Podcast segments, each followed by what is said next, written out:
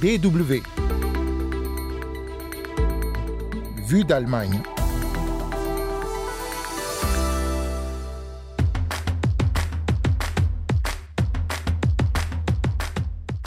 C'est une révolution ferroviaire, disent les plus optimistes. Le ticket à 49 euros par mois entre en vigueur en Allemagne cette semaine. Ticket permettant de voyager dans tout le pays. Alors qu'est-ce que c'est exactement? Est-ce que cela va faire baisser le nombre de voitures en circulation? On vous explique. Et puis en seconde partie de ce magazine, direction le Japon, un des plus grands rendez-vous de photos au monde, fait la part belle à l'Afrique, ses photographes et même ses musiciens. On rejoint notre correspondante des photographes et même Salif Keita dans 5 minutes. Vous écoutez Vue d'Allemagne, willkommen, soyez les bienvenus.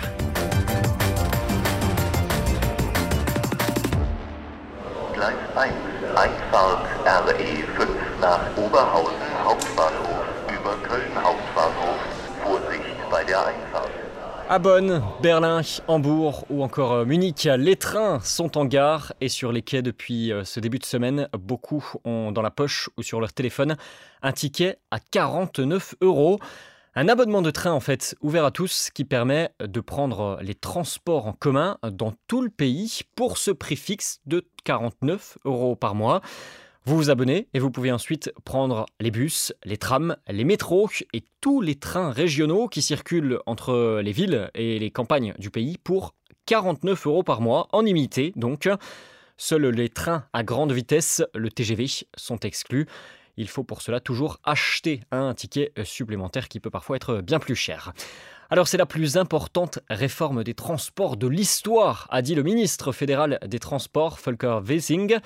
Ce ticket entre en vigueur après le succès du ticket à 9 euros entre juin et août dernier en Allemagne. Le système était le même, l'abonnement coûtait alors 9 euros par mois. 52 millions de tickets avaient été vendus. DW. Après ce succès, l'État central allemand et les Bundesländer, les régions, ont négocié longtemps pour trouver un successeur à ce ticket.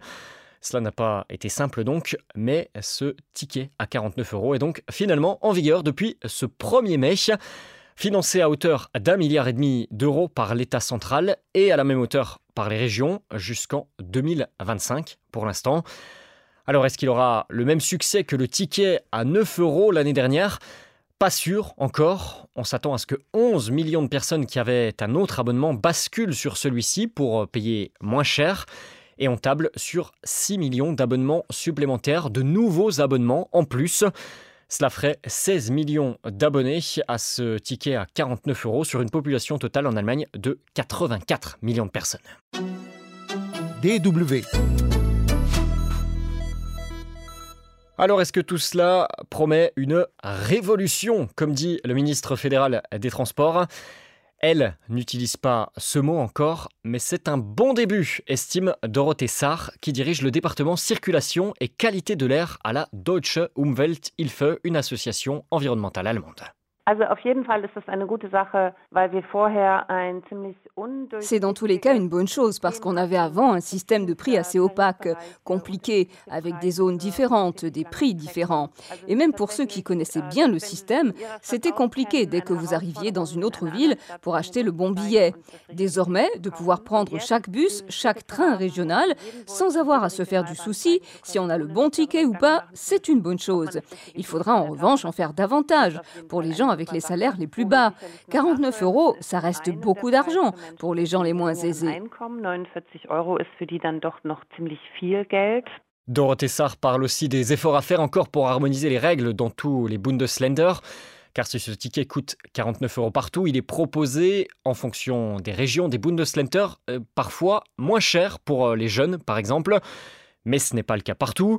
Il est parfois possible aussi d'emmener un vélo, parfois pas. Les règles sont différentes selon les régions, donc. En attendant, même imparfait, ce ticket pourrait en tout cas aider à changer les habitudes de mobilité sur le long terme et à réduire le nombre de voitures. Certains élus qui étaient réticents à la mise en place du ticket n'y croient pas en Allemagne, mettant en avant le fait que le nombre de voitures sur les routes n'avait pas baissé l'an dernier avec le ticket à 9 euros. Mais Dorothée Sarr estime que la situation est désormais différente. Ce ticket à 9 euros a d'une part été en vigueur pendant trois mois. C'était pendant les vacances. Et cela a eu pour conséquence que de nombreux bus et trains ont été très fortement fréquentés par des gens qui voulaient faire une excursion ou s'étaient décidés spontanément de faire un petit voyage. Ce qui n'est peut-être pas l'environnement le plus attractif que l'on puisse imaginer pour les personnes qui doivent prendre un train ou un bus tous les jours pour aller au travail. Sortir de la voiture, je pense que cela prendra un peu de temps. Et cela dépendra aussi de la manière dont l'offre est structurée. Et bien sûr également de l'évolution future des prix du carburant. Si les automobilistes voient que le trajet en voiture devient de plus en plus cher et que d'un autre côté, il y a un billet de transport en commun bon marché, c'est un argument de plus. Nous avons eu 60 ans de politique de transport, d'urbanisation et d'infrastructures axées sur la voiture en Allemagne. Et je ne trouve pas frustrant qu'au bout de trois mois, même avec une offre de tickets bon marché, tout ne change pas immédiatement. Mais je pense qu'il y a maintenant un nouveau potentiel si on propose ce ticket à 49 euros à long terme.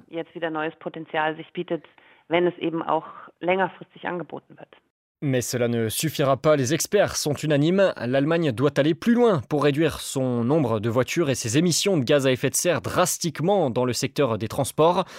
Il faut investir en ville comme à la campagne, insiste Dorothée Sarr. Ähm, Nous parlons depuis longtemps de la nécessité de développer les transports en commun sans voir d'amélioration réelle. Pourtant, c'est certainement une question importante si nous vivons à la campagne ou si nous y avons grandi. Dans ces zones, souvent, le bus vous emmène le matin à l'école la plus proche et vous ramène à midi, et c'est tout. Ce n'est évidemment pas quelque chose sur lequel on peut construire une mobilité, où l'on doit être un peu flexible. C'est certainement l'un des grands défis, mais nous devons le relever. Il faut développer des offres sur les petits territoires, augmenter l'offre aussi en milieu urbain, non seulement en termes de nombre, c'est-à-dire en densifiant les cadences ou en augmentant le nombre de bus, mais aussi en rendant la circulation automobile moins attractive en ville. Par exemple, en supprimant complètement les places de parking gratuites dans les centres-villes. Et puis d'autres choses sont également importantes. Est-ce que j'ai par exemple la possibilité de garer ma voiture à la gare régionale la plus proche pour faire une partie du trajet en voiture si je n'ai pas le choix, puis pour prendre le train? Est-ce que je me sens en sécurité en tant que passager dans cette gare? Je pense que nous devons réfléchir à toutes ces questions et revoir la répartition de l'espace disponible dans les villes. Il faut libérer plus d'espace aux bus et aux trains afin qu'ils puissent se rendre d'un point A à un point B beaucoup plus rapidement qu'en voiture. Et il y a du boulot. Le réseau de transport en Allemagne étant en mauvais état, vieillissant. Cela se ressent au quotidien avec des trains souvent en panne ou en retard. Sur les longues distances l'an dernier, plus de 60% des trains ne sont pas arrivés à l'heure prévue. Ça vous donne une, idée du quotidien des utilisateurs des trains dans le pays. On estime les investissements nécessaires à près de 9 milliards d'euros par an pour les 10 prochaines années. Le ticket à 49 euros est lui en vigueur au moins jusqu'en 2025, on le disait. Le ministre des Transports n'a pas exclu ensuite une hausse du prix du billet pour rendre la formule plus viable économiquement. En attendant, eh bien, en voiture, le train va partir.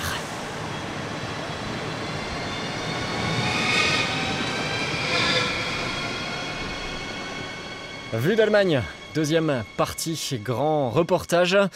Pas en train et pas en voiture, ça serait un peu loin, mais en avion. Malheureusement, on part au Japon désormais pour Kyoto Graphie, un festival international de photographie qui se tient depuis 11 ans maintenant à Kyoto, donc l'ancienne capitale impériale du Japon.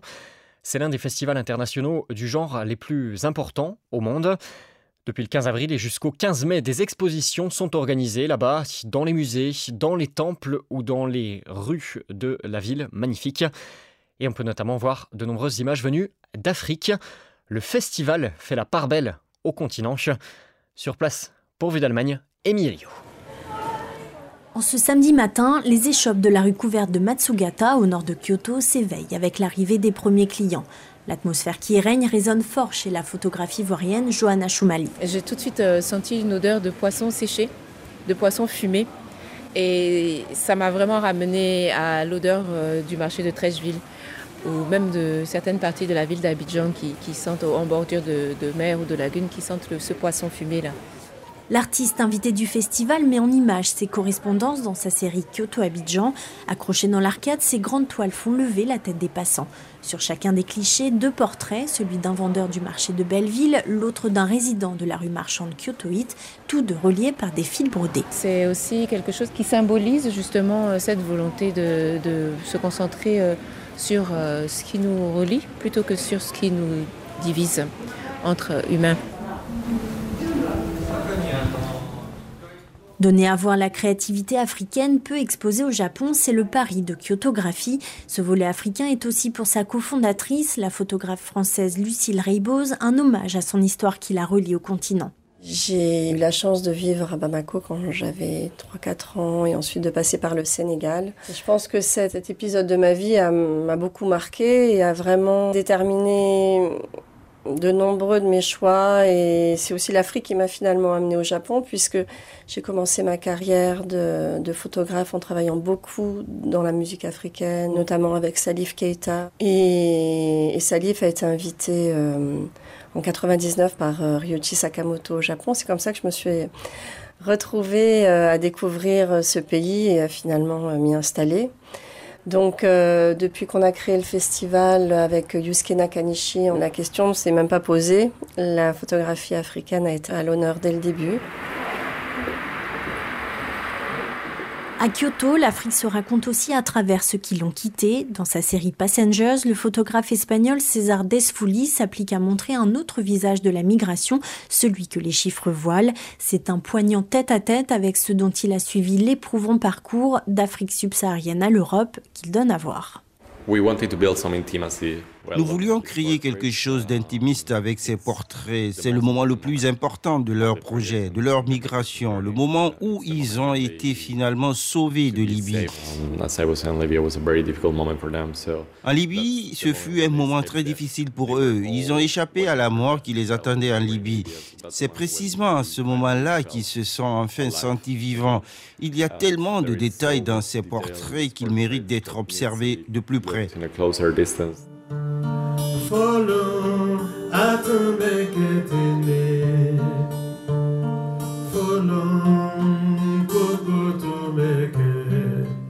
Montrer le continent, le faire entendre aussi. Cette année, le festival se double d'une série de concerts baptisés Kyotophonie et c'est Salif Keita qui a ouvert le bal dans l'intimité d'un temple bouddhiste. Une opportunité rare pour la musique africaine, estime le musicien, de donner de la voix dans l'archipel. Ça va ouvrir la musique africaine à beaucoup de monde. La seule façon de promouvoir l'Afrique, c'est la musique. Il y a une opportunité qui s'offre à l'Afrique maintenant de, de, s'émanciper, de se faire connaître, de, s'exprimer dans le monde entier euh, à travers l'art. Et ça, c'est bien. Sur scène sont attendus aussi le virtuose malien Balaké Sissoko et Sakura, mais aussi la chanteuse franco-camerounaise Sandra Nkake. Kyoto continuera de vibrer au son du continent jusqu'au 14 mai prochain mis lieu à Kyoto pour la Deutsche Welle.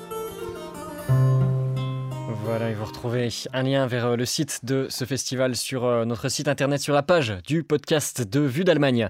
C'est là que vous retrouvez aussi tous les numéros de ce magazine hebdomadaire sur la Deutsche Welle. Le numéro de cette semaine, euh, lui, se termine. Je vous donne rendez-vous avec Anne Letouzé pour le prochain, la semaine prochaine. Merci à Thomas pour son aide à la technique cette semaine. Je vous souhaite une bonne semaine, une gute Woche et je vous dis à très bientôt. Bis bald. Tschüss.